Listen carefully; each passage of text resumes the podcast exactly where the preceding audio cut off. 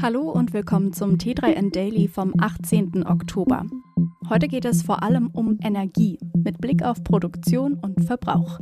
Außerdem Netflix, DHDL und die Deutsche Bahn.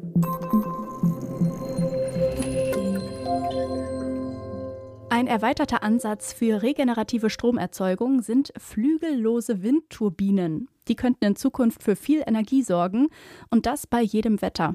Bei gleichen Kosten und geringerem Platzbedarf soll ein System namens Aeromine etwa 50 Prozent mehr Strom erzeugen als Solaranlagen.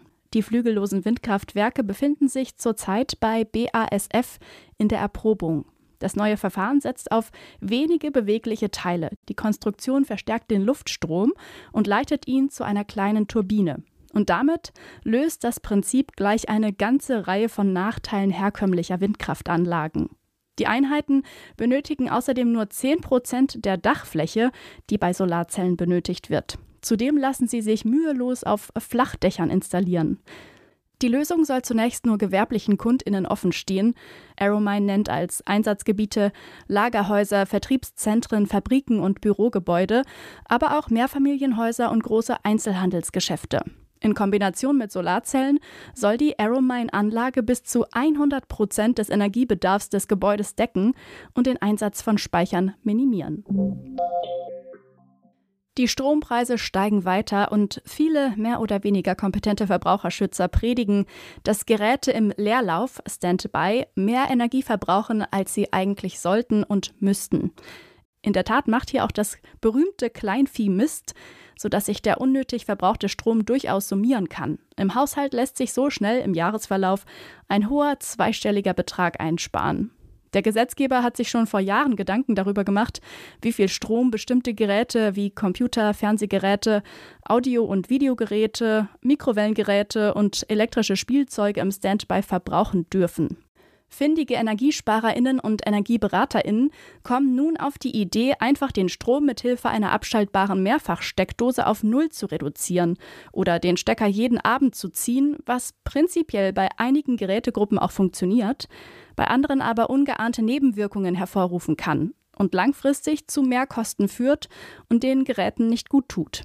Das gilt für WLAN-Router und Modems ebenso wie für Smart Home Devices, die schlichtweg nicht funktionieren können, wenn sie keinen Strom haben. Auch bei herkömmlicheren Geräten wie Druckern und Multifunktionsgeräten wie den gängigen Drucker-Scanner-Fax-Kombis kann es sinnvoll sein, diese nicht täglich vom Netz zu trennen. Der Grund ist hier die Selbstreinigung und der Selbsttest, die jedes Mal beim Starten durchgeführt werden und unnötig Tinte oder Toner verbrauchen.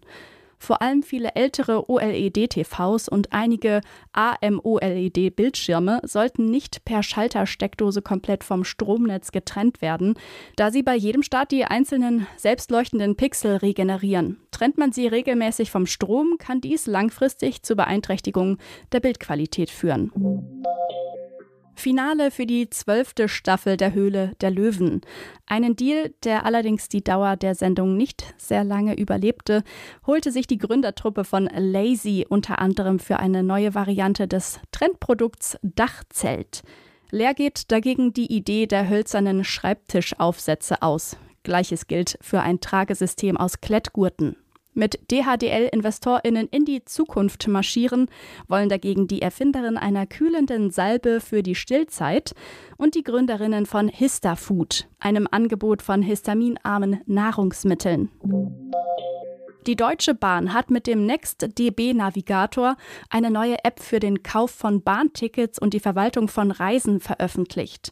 Das neue Angebot soll einige der Kritikpunkte an der bisherigen App aus der Welt schaffen. Immerhin bringt die App ein frisches Erscheinungsbild. Auch einen Dark Mode können Reisende jetzt einstellen. Darüber hinaus sorgen kleine Detailverbesserungen für mehr Übersicht, etwa die Möglichkeit, Favoriten umzubenennen. Ansonsten hat sich bei den Funktionen nicht viel gegenüber der Vorgänger-App geändert. Zudem leidet sie an einigen Kinderkrankheiten. Aber die Bahn arbeitet weiter an der Optimierung. Bis Anfang 2024 können Nutzerinnen neben dem neuen auch noch den alten DB Navigator verwenden, auch wenn dieser deutlich weniger übersichtlich ist.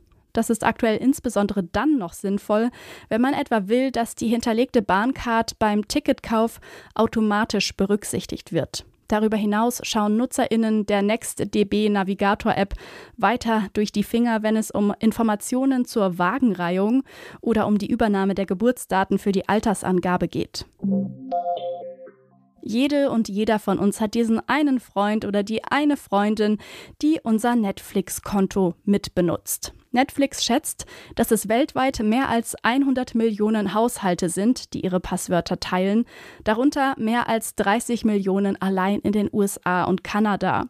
Und obwohl Netflix weiß, dass diese Haushalte sehr wahrscheinlich gegen die Nutzungsbestimmungen des Unternehmens verstoßen, bietet das Unternehmen nun eine Lösung für alle Konto-Sharer an. Doch die wird teuer.